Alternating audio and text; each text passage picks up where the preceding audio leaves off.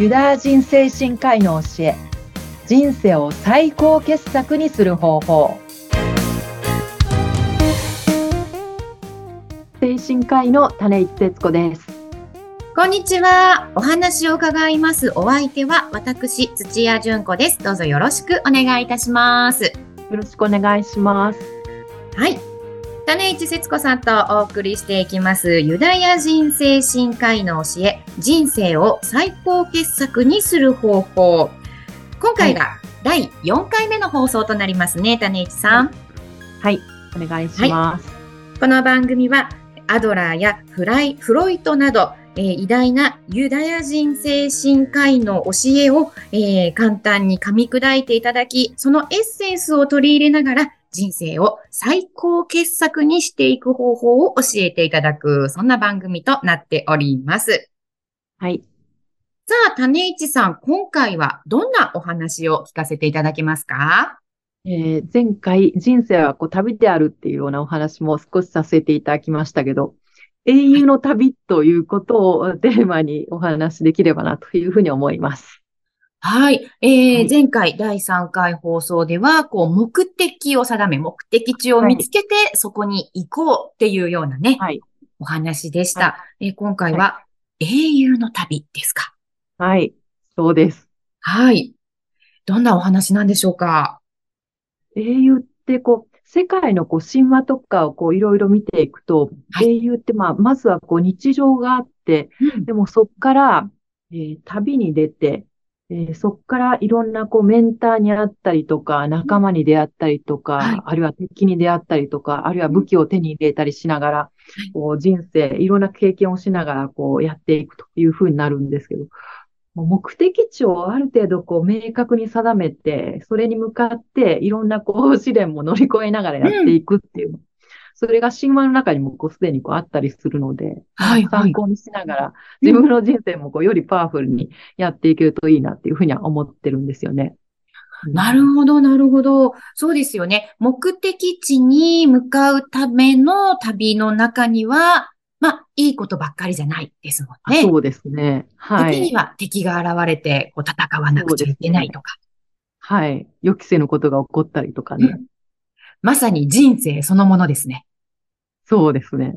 でも目的地を明確にしておくと、はい。乗り切っていきやすくなりますし、あと仲間がいたりとかね、うん、はい。メンターがいたりとか。うん。そうですよね。旅の途中で、自分を助けてくれたり、支えてくれる仲間に出会い、はい、その仲間を増やしていくということも人生においては大切な経験です、ね、そうですね。うん。あと武器を手に入れたりとかね。はい。そうですね。最近こう AI もこう登場してるじゃないですか。はい、そうですね。Amazon エコーとかね、うん、Google ホームとか、うん、まあ、チャット GPT とかも含めて AI がこうどんどん日常の中に浸透してくる時代だなっていうふうには思ってて、AI は本当すごい武器になると思うんですよね。うん、人生をパワフルに生きるため。本当にそうですね。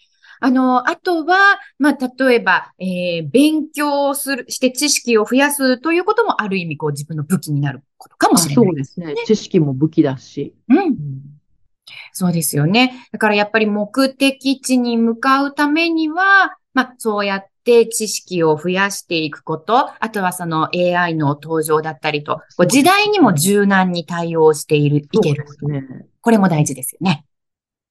あと仲間をね、増やしていって、メンターも見つけてね。はい、そうですね。そこで、あの、尊敬できる、こう、自分だけのメンターに出会えるかもしれないですね。そうですね。うん。あとはやっぱりワクワクする目標とか持ってるといいなと思うんですよね。本当にそうですね。私もあの、ワクワクすること大好きです。日々ワクワクすることを求めて、えー、楽しいことが、大好きなんですけれども、はい、そうですね。例えばこう辛いことがあった時も、まあ、こんな楽しいこともあるし、もっともっと頑張ろうって。はい。はい。ポジティブなものに目を向けていくのが大事だと思うんですよね。本当に大事ですね。パワフル、こう、その目的地がワクワクして楽しいものであるっていうことを考えても、やっぱりその、その道中で、面白いものだったりとか、ワクワクするもの、ポジティブなものにどんどん目を向けていくのがいいだろうと思ってて。うん、そうですね。っていうことは、やっぱりそういったワクワクするもの、ポジティブなものを自分にこう引き寄せるためには、こうアンテナを張っておくことも大事ですよね、人生において。そうですね。うん明るいものとかね。はい。うん。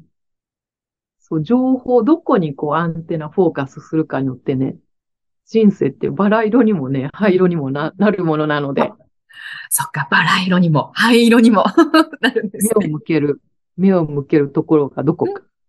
そうですよね。どうせだったら一度きりの人生、バラ色の人生にしたいですもんね。楽しいものに、ポジティブなものにとにかく目を向けていく。そうですよね。あのー今お話を聞いていると、こはの英雄の旅、ヒーローズジャーニーとね、はいあ。の、はい。私自身あのゲームってあまりやらないんですけれども、あはい。はい。ドラゴンクエストってすごい大ヒット作ゲームありますね。はい。それにもちょっと近いんですかね。世界の中で、まあ、本当いろんなゲーム、ハリーポッターとかもね、まあ少しこうエンターテインメント性があるというか、まあ少しこうゲームに近しいところはあるとは思うんですけど、はい。いずれにしてもこう、ゲームにしろ、神話にしろ共通してるのは、こうやっぱこう、その困難なじ状態をこうどんどん乗り切っていってね、力をつけていく。はいはい日本の中でも物語の、ものた、桃太郎とかもね、まさにそうですよね。仲間を、仲間を見つけて、はい鬼を退治してみたいなね。本当そうですね。うん日本の身近な民話にもありましたね。ヒーローズジャーニー。うん自分の人生、目的地にこう、たどり着くまでに、どんどん力をつけてはい。やっていけるとね、うん。すごい人生ってワクワクした面白いものになっていくし。はい、そうですね。なので、あの、今、企業さんなんかでは、そういっはいはいたことを、あの、社員教育にも取り入れてる企業さんもあるんですよね。私のクライアント先でもこう、あの、新入社員さん方に親睦を深めるっていう意味も含めて、人生すごろくっていうのをゲゲームでやってもらったりしてて、人生すごろくですか？その入社前に、例えば小学校の時どんな経験しましたかとか、なんかこう、サイコロを振って、それでもう進んだマスで、その質問にこう答えてもらうっていうのは、そういったもうごくごくシンプルな簡単なゲームなんですけど、はい。もうそれと合わせて、この英雄の旅っていうのも、もうある意味こうゲームというかワークにして、それでこう社員さん方にやってもらってね、大変な 状況でも前向きに乗り切っていこうっていうのでね。うん、うん、うん、うん、うん。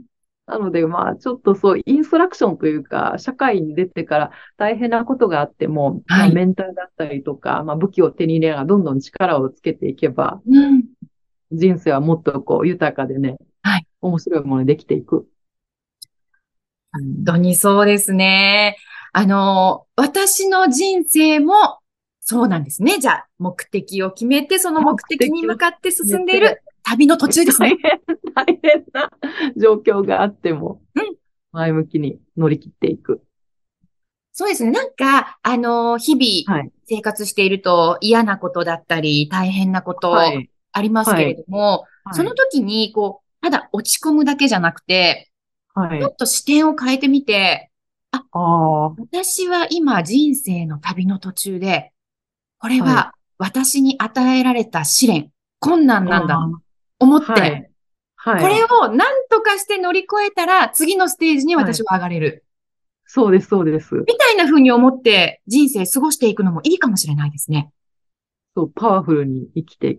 一生の間で、こういろんなことを学びながら、こう、はい成長できると、自分も幸せ、周りも幸せ、すごいパワフルでね、人生豊かなものになっていくんで。そっか。自分が幸せだけじゃなくて、自分が幸せになることで、周りも幸せにできる。英雄の旅そのもの。ヒーロー、ヒーローズジャーニーとかね。なるほど。ヒーロー、ヒロイン、ヒロインっていうのでもいいかもしれません。そうですね。女性だったら。女女性だったら、うん。ヒロイン。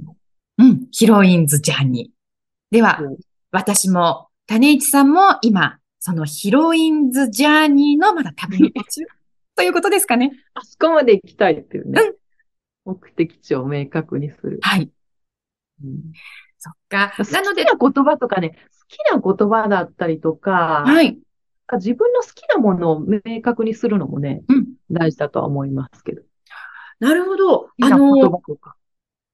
私がですね、情情熱っていう言葉が好きなんですよ。あ、種市さんですか？情熱っていう言葉がものすごい好きで。情熱。はい。うんうん。じゃあ、種市さんの人生の目的地、目標には、情熱というキーワードが情熱欠かせないんですねキーワー。ド、言葉ですね。あと言葉とビジョン。うんえ、絵というかイメージというかね。はい。イメージと、あと言葉。うん。なるほど。あの、私もよくですね、こう人から、はあの、好きな言葉何ですか？とか、はい。座右の銘何ですか？あ、ってはい。いう感じはいで聞かれることがあるんですけれども、はい。あの、は一つ私の好きな言葉に、はい。あの、テリー伊藤さんっていらっしゃいますよね。あはい。いますね。あのはい。方の言葉で、はい。迷ったら笑える方に行けっていう言葉があるんですよ。ああ、いい言葉ですね。で、あの、放送作家らしい、なんかこう、素敵な言葉ですよね。はい。あの、はい私、この言葉を知ってから、ずっとそれを座右の銘の一つにしてきたんですけれども、はい。何かこう、人生の選択、こっちにしようか、あっちにしようか、迷った時には、はい。楽しそうな方、笑える方、ワクワクする方に向かっていこはい。はい。う、いう考えで今まで生きてきたんですけれども、ああ、いいですね。いいですか？笑顔が多い人生って幸せですね。やっぱりそうですよね。笑顔、笑顔って言葉以前にすごいメッセージになるんでね、相手の方に安心感与えるし、はい。相手も幸せにできるし。うん、うん。私の知ってる社長さんで、はい笑顔が形状記憶みたいな社長さんがいて、へえ前。お話ししましたっけ？どういった方でしたっけ？そう。え、笑顔が形状記憶されてるような社長さんで、でもその社長さん曰く、へえ、すごい子。供の頃から君には怒れないんだよって言われたとかって。あ、なんか笑顔にで。得してるの。ああ、そうなんですね。うんそっか、やっぱり笑顔で人生進んでいきたいですよね。